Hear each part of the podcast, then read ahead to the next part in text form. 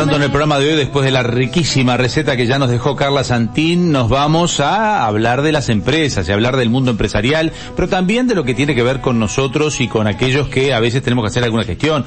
Ahora se viene eh, la presentación del IRPF, ya estuvo la presentación de FONASA. Para hablar de eso, le damos la bienvenida y abrimos su espacio porque ya viene la contadora Elga Grille. Contante y sonante. Elga Grille nos lleva al mundo de las empresas y a la buena administración. Una comunicación efectiva. Les recordamos que el tema de hoy ya había quedado planteado de la semana pasada y era hablar de teletrabajo y por allí vamos a arrancar con Elga. ¿Cómo te va Elga? Bienvenida Entre Líneas. Buenos días, ¿cómo están todos? Bien, por suerte. ¿Cómo viene ese...? Bueno, vos estás haciendo teletrabajo, mira, en este momento, ¿viste? Te hacemos teletrabajar. Eh, sí, es una modalidad que vino para quedarse, como, como decíamos la otra semana, y bueno, se está este, avanzando en la reglamentación de, esta modalidad. Nos había quedado pendiente, si, quieren hacemos un pequeño repaso. Hace un resumen, hace un resumencillo. De una de las características, de las características, ¿no? Que de, la de, la ley que se, ya se había aprobado el año pasado y del nuevo decreto que se aprobó este año. Este, la, la relación tiene las condiciones, digamos, tienen que estar por escrito, tiene que haber voluntariedad de las dos partes, los dos tienen que aceptar.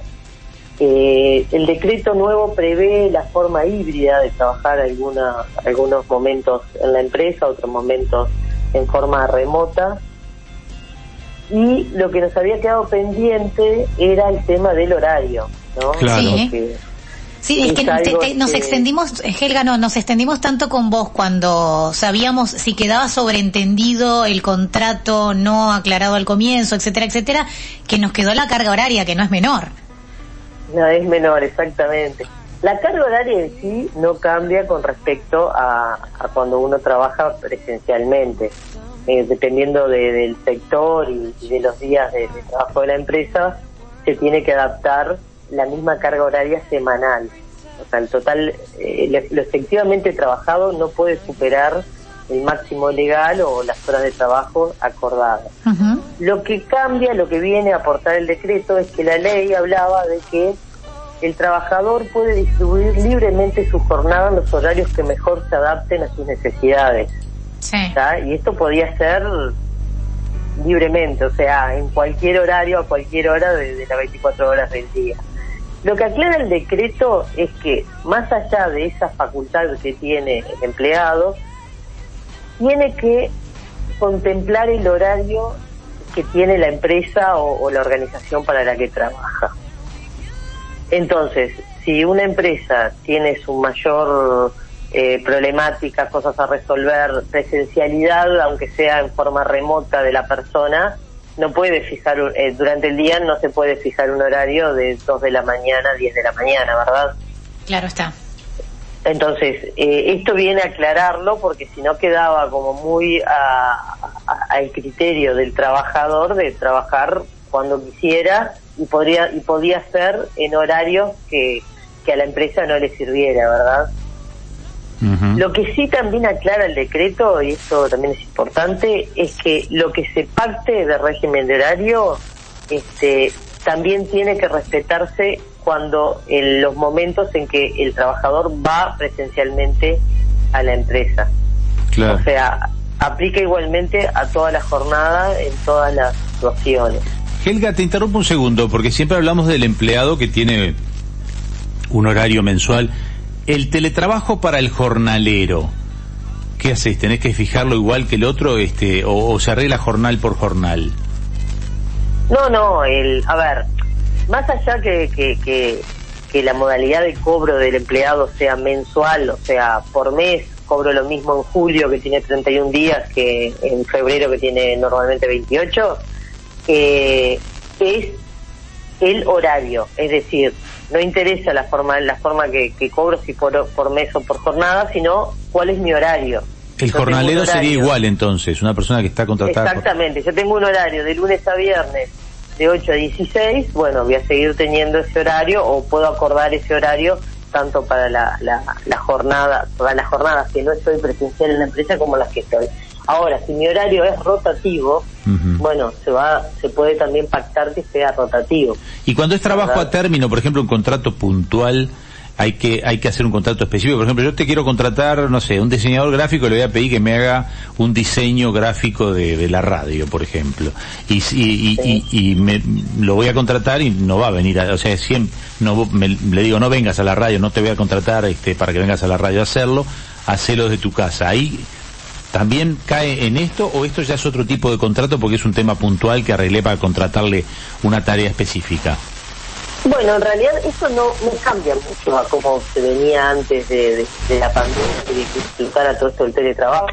Más bien un contrato a destajo, que bueno, te contrato para que hagas esa tarea, se tienen que poner de acuerdo qué necesita el empleado para hacerlo, ¿verdad? Si, si no tiene las herramientas, la empresa se las, se las va a tener que dar, por ejemplo, algún software especial que necesite, o lo que sea, estamos hablando siempre en relación de dependencia, porque esto también es muy común en relación de independencia, donde ahí sí, me factura. Este, no, no aplica esta ley. Este, es, lo, lo que sí, o sea, lo que trató mucho el decreto de reglamentar es cuando un empleado ya venía de antes y se cambia a la modalidad de teletrabajo, porque cuando es un empleado nuevo, bueno, se está pactando todo desde cero y es mucho más sencillo para las dos partes este, llegar a un acuerdo que para cuando hay un cambio. También les recuerdo que, que la norma prevé que lo que se arregle, digamos, de cambio para pasar a teletrabajo o para volver a la presencialidad, tiene un periodo de 90 días, que, que llegados esos 90 días, este, una de las dos partes puede querer volver a como, a como se estaba este, originalmente con su contrato de trabajo previo. ¿Y si la empresa decidió pasarse todo a teletrabajo y desarmó sus oficinas? ¿Cuál es el derecho que tiene el empleado? ¿Que lo despidan? ¿Que le paguen despido? Sí, puede ser si el empleado no... Esto es más un tema legal que de gestión, ¿no? Porque él dice, quiero volver a la presencialidad y vos le decís, yo ya no tengo oficinas, desarmé, ahora somos una empresa de teletrabajo nada más. Bueno, ya a esta altura que estamos, este, ya pasaron esos 90 días desde que las empresas en general hicieron este cambio. Pero sí, si el empleado no le sirve, los empleados nuevos, bueno, ya se los contratan ese régimen, pero si el empleado no le sirve el teletrabajo, quiere volver presencial y no tiene chances, digamos, de hacerlo, sí puede ser un despido indirecto, como normalmente se le dice. Digo, tiene, hay, hay como más este, variables a considerar, pero en términos generales, este, sí. De hecho, hay muchas empresas que ya han optado por el teletrabajo, ya han acordado con, con sus empleados. Muchos, este, por ejemplo, hay varios bancos funcionando eh, jornadas, algunas jornadas presenciales, otras eh, remotas, este, y ya eh, los contratos se han firmado y ya han pasado el tiempo de prueba y bueno, eso es una situación que, salvo que las dos partes acuerden otra cosa, ya, ya queda de esta forma, ¿no? Elga, no sé qué nos queda de este tema, pero en todo caso lo retomamos la, la próxima vez que tengamos columna, pero lo hemos este, hablado bastante, estamos entrando en épocas de, de que las personas, no las empresas, este, eh, empiezan a tener responsabilidades de presentar declaraciones juradas. Y ¿Te parece nos metemos con ese tema en la próxima entonces?